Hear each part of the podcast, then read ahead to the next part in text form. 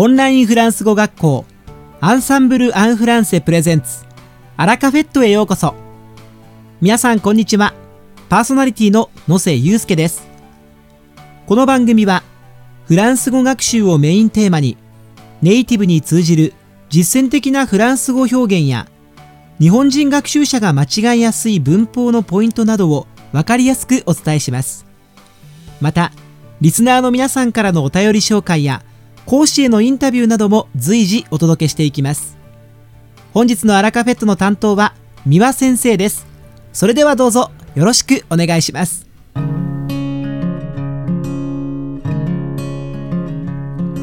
皆さんこんにちは。アンサンブル講師のミワです。本日もアラカフェットの時間が始まりました。皆さんいかがお過ごしでしょうか。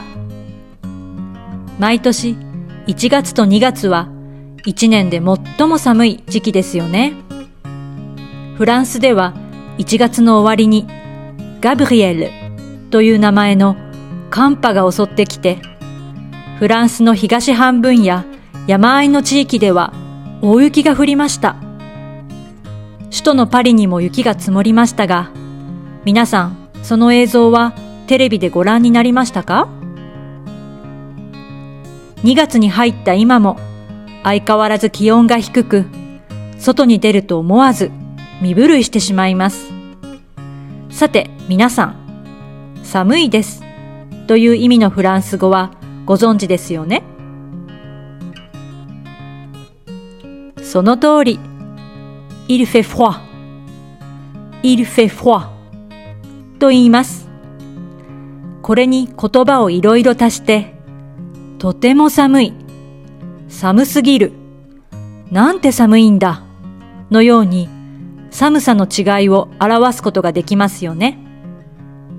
とても寒いです、だったら？そうですね。Il fait très froid.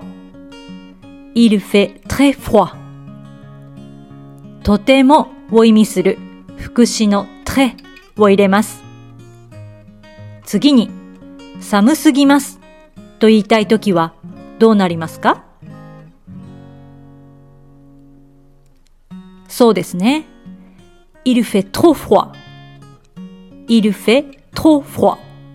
となり、あまりに何々だという意味の副詞、とを使います。では、なんて寒いんだ？という心の叫びを表現するには、どういう言い方が最も覚えやすいでしょうか？私がおすすめするのはこれです。Qu'est-ce qu'il fait froid? Qu'est-ce qu'il fait froid? 何をを意味する？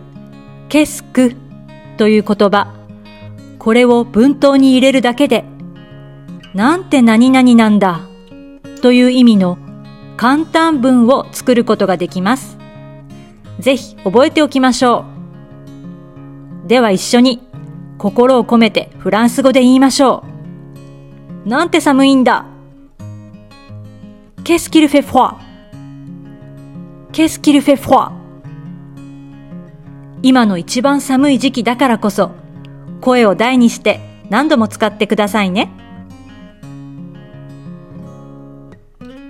さて、本日のアラカフェットは2部構成でお届けします。第1部は、私、ミワがお届けするフランス語レッスンです。今回も会話ですぐに使える、短く簡単で覚えやすいフランス語の表現をご紹介します。そして第2部は、アンサンブルメイト様からご要望をいただいたフランスの教育システムについて、幼稚園から大学院までご紹介するシリーズです。今回は大学にまつわる日本とフランスの違いについて、セバスチャン先生とヴァネッサ先生にお話ししていただきました。では早速本日のフランス語レッスンから始めましょう先ほど「il fait froid」というフレーズをベースに言葉を足すことで寒さの度合いの変え方を一緒に見ましたね。でも、寒いという表現の仕方は、フランス語にはまだまだたくさんあります。そこで今回は、フランス人がよく使う、il fait froid 以外の表現をご紹介します。まず、フランス人ならではと言えるフレーズです。寒いですという肯定文を使う代わりに、暑くないですという反対の意味の文の否定形を使う人が結構います。暑くないです。フランス語では？そうですね。il ne fait pas chaud. il ne fait pas chaud となります。日常会話では否定のぬが省略されるので、実際は il fait pas chaud. il fait pas chaud と言います。面白い言い方ですよね。これを初めて耳にしたとき、こんなに寒いのに、この人にとっては暑くないっていう程度なの？と私は不思議に思いました。でも、フランス語では反対の意味の文を否定することで、本来の意味がある種の深みを伴って伝わるようです。例えば、c'est bien。いいですね。という代わりに、c'est pas mal。c'est pas mal。悪くないですね。とフランス人はよく言います。文としてはとても短く、シンプルで発音しやすいので、皆さんもぜひ会話の中に取り入れてみてくださいね。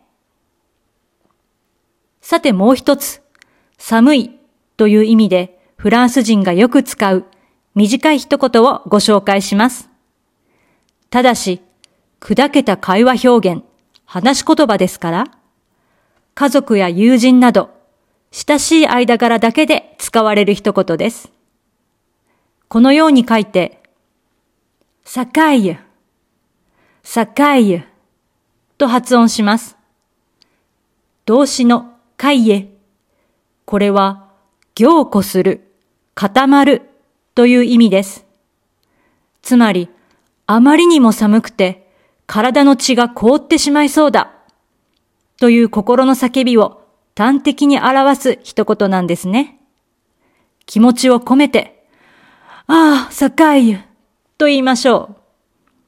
でもあくまで砕けた話し言葉ですから、使うときは TPO に気をつけてくださいね。いかがでしたか？今回のように知っておくと役に立つフランス語の一言はアンサンブルで配信しているメールマガジン無料メールレッスンでたくさん紹介されています。ご興味がある方はぜひアンサンブル・アン・フランセのホームページから無料メールレッスンにご登録くださいね。それではまた。À la prochaine fois! 三輪先生、ありがとうございました。アラカフェットは日本最大手のオンラインフランス語学校アンサンブル・アン・フランセがお送りしています。この番組を聞いてくださっているすべての方にフランス語学習に役立つ特別なビデオ講座およそ1万円相当をプレゼントしています。詳細は番組の最後にお知らせいたしますのでぜひ最後までお聞きください。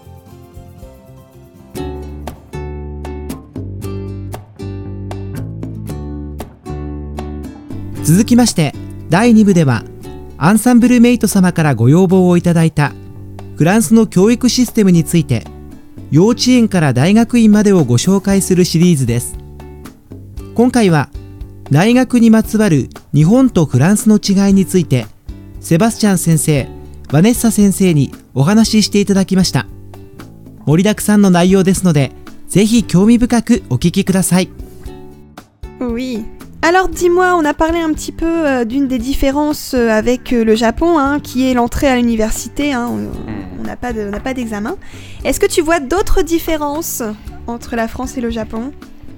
Ouais, bon, quand on, quand on me parle de l'université, Moi, je, je me souviens de mes belles années d'université où j'avais quand même beaucoup de vacances. hein. C'est vrai. C'est vrai. Alors ça dépend, ça dépend des sections et puis Ouais. euh, bon, ça dépend aussi de dans, euh, à quelle année, euh, dans quelle année on est. En Mhm. licence, généralement en licence, bon, on peut en profiter un petit peu, on a un peu plus de temps libre. même si officiellement ce temps libre c'est pour étudier, bien sûr. Oui, mais on en a quand même beaucoup plus qu'au Japon. C'est vrai? Alors moi je n'ai jamais étudié... Ah si, j'ai étudié un petit Hmm. peu à l'université, euh, dans une école euh, japonaise, mais... euh, oui, bon...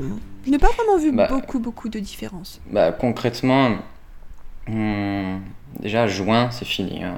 Les examens sont, sont finis en juin. Mhm. Donc juin, juillet, août, c'est trois mois. C'est sûr que on n'est pas à l'université. hein. C'est vrai, On a, on a déjà déménagé, on est rentré chez les parents, c'est vrai. quelque chose. Hum, je me souviens aussi que une année, tous mes examens se sont finis euh, mi-mai, euh, vers Oui. le 15 mai. Donc, euh, Mhm. ça rajoute encore deux semaines de vacances. Et aussi, les deux premières semaines de septembre, en général, on ne va pas à l'université. Non, c'est vrai. C'est vrai pour que- les premières années. Hmm. On est assez libre au début. Euh, D'ailleurs, les Hmm. lycéens euh, ont, ont tendance un petit peu à, à voir un peu l'université au début comme les vacances, et puis euh, bon, après c'est la surprise aux examens. oui, oui. Mais, euh, mais oui, c'est vrai qu'à l'université en France, on est un peu plus libre. Euh, alors moi, par contre, au Japon, j'ai entendu dire que généralement, à partir du, c'est très dur pour entrer dans une université, Hmm. mais après, une fois qu'on est entré dans l'université, on a quand même beaucoup d'absentéisme, donc beaucoup de personnes qui ne vont pas euh, à l'école et qui préfèrent, Mm. enfin à l'université, et qui préfèrent euh, travailler. euh, Ouais. et puis profiter un peu avant de, de partir sur le marché du travail. hein. Hmm. Donc tu veux dire que donc, euh, beaucoup de gens ne vont pas en cours, Oui, mais tout à fait. ils ont leur diplôme à la fin.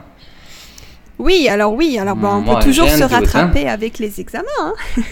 Ouais, bon, je pense qu'ils ont quand même réussi leurs examens. Oui, bien sûr, bien sûr, ça c'est inévitable. Mais ouais. euh, Par contre, en France, oui, c'est pas possible de faire ça. non, en France Non. la présence c'est très important. Mhm. Euh, et on a d'ailleurs une note de présence. Ah, ça, je ne savais pas. Enfin, moi, dans mon cas, il n'y avait pas de note de présence, mais C'est vrai? on a les, les grands cours, euh, donc euh, ce qu'on appelle cours, un cours magistral, Mhm. euh, dans, un- dans euh, comment on dit ça Un Dans amphithéâtre. un amphithéâtre. Dans un amphithéâtre, euh, on, est- on était environ 200 quand même. hein. Mhm. Et le professeur ne vérifiait pas qui est là, qui, est- qui n'est pas là. Il n'avait pas de feuille à signer non plus. Par contre, dans les Ah. petits groupes, hein, les groupes de 15, ce qu'on appelle TP, donc travaux pratiques, Tout à fait, oui. là oui, on avait une feuille, il fallait écrire euh, son numéro d'étudiant, son numéro d'étudiant et signer. Ouais. Oui, oui, son nom, Et- son numéro. Bon, en gros, ce que je veux dire, c'est que bon, quand la présence est contrôlée, euh, on ne peut pas être absent plus que trois fois. Oui, tu as. Sinon, au revoir. On peut pas passer les examens, on- on n'est pas, on peut pas s'inscrire aux examens, c'est, c'est fini. Voilà, donc euh, il faut assister aux cours de manière très sérieuse. euh, ou ne pas se faire attraper, hein, ça, ça dépend du point de vue de chacun, mais en tout cas, voilà, euh, on a quand même une, une présence qui est, ben voilà, hein, qui est demandée, qui est exigée, Ouais, ouais. et dans le cas contraire, on peut avoir quelques problèmes. Voilà, voilà, et est-ce que tu vois encore une différence avec le Japon? Hmm. Euh, oui, bon, mais j'ai peur de me tromper, mais Mhm. je pense que c'est que ce que je vais dire est correct. Euh, c'est par rapport aux bourses. Oui, Donc euh, la bourse, hein, l'argent qu'on reçoit Mhm. euh, du gouvernement tout à ou d'un institut. Donc en France, oui, on peut recevoir une bourse si on a eu des très bonnes au lycée. Mhm. Oui, si on habite très loin aussi, on peut avoir des avantages. En tout cas, on peut recevoir de l'argent Tout à fait, tout à que fait. On ne va pas rembourser, il me semble. hein. En France, dans le cas de la. France, on ne le rembourse pas. C'est-à-dire qu'à la fin de l'étude, on ne donne pas cet argent en retour euh, au gouvernement. hein. C'est- utilisé et c'est fini. Voilà. Il me semble qu'au Japon, on doit rembourser la bourse. Ah, j'en ai entendu parler, tu as peut-être raison. Hmm, Désolé si je me trompe, mais, il Non, me- non, mais, j'ai euh, entendu parler de ça. Oui, c'est vrai. Euh, alors, il faut savoir déjà qu'au Japon, euh, on reçoit une bourse beaucoup moins facilement qu'en France. Mhm. Euh, en France, tu l'as dit, oui, alors on peut avoir la bourse par rapport à, à ses notes du lycée. Et puis après, c'est sur ce qu'on appelle des critères sociaux. Ouais, ah oui. Donc voilà, en fonction de l'argent, de la famille, de l'endroit Mhm. où on vit par rapport à l'endroit où on part étudier, etc. C'est vrai qu'on va recevoir ou non une bourse. Euh, Mhm. Alors la bourse, ça peut être sous forme d'argent, mais ça peut être aussi sous forme de... euh, comment dire Moi, par exemple, euh, j'étais boursière, mais alors il y a quatre échelons différents normalement. Ouais, j'étais, j'étais boursière échelon 0, donc je ne recevais Mhm. pas d'argent, mais les frais de scolarité, par exemple, étaient vraiment plus faibles que Ouais. quelqu'un qui n'était pas boursier du tout.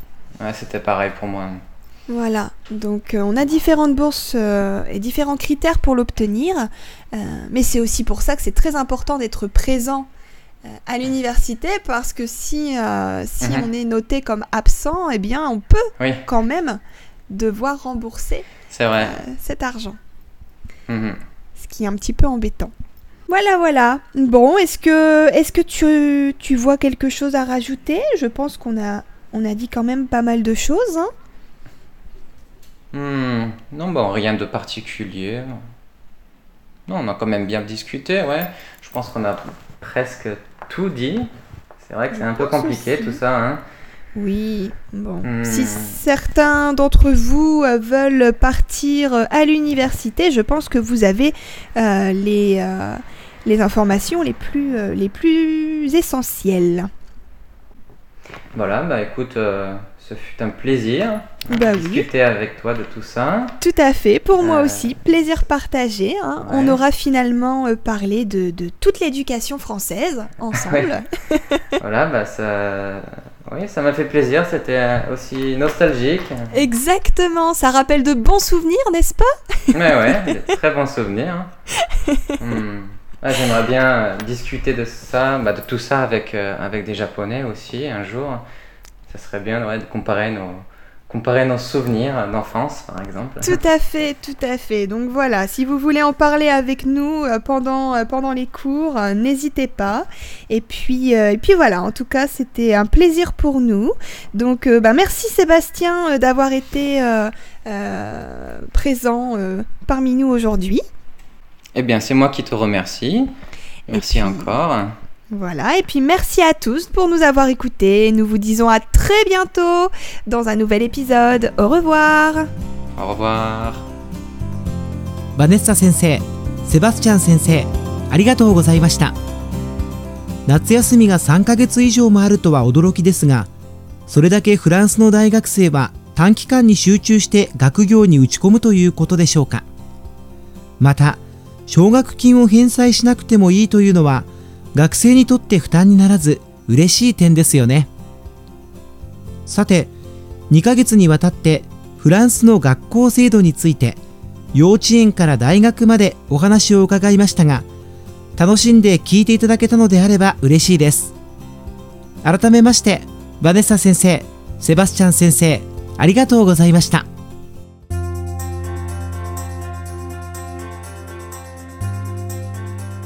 さて本日のアラカフェットはいかがでしたでしょうか？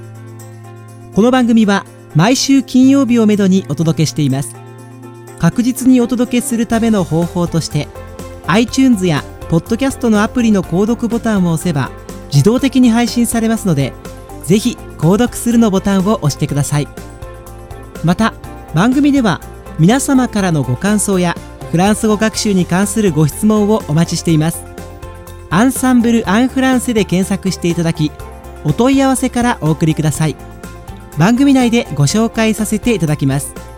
そしてこの放送を聞いてくださったあなたに素敵なプレゼントがあります。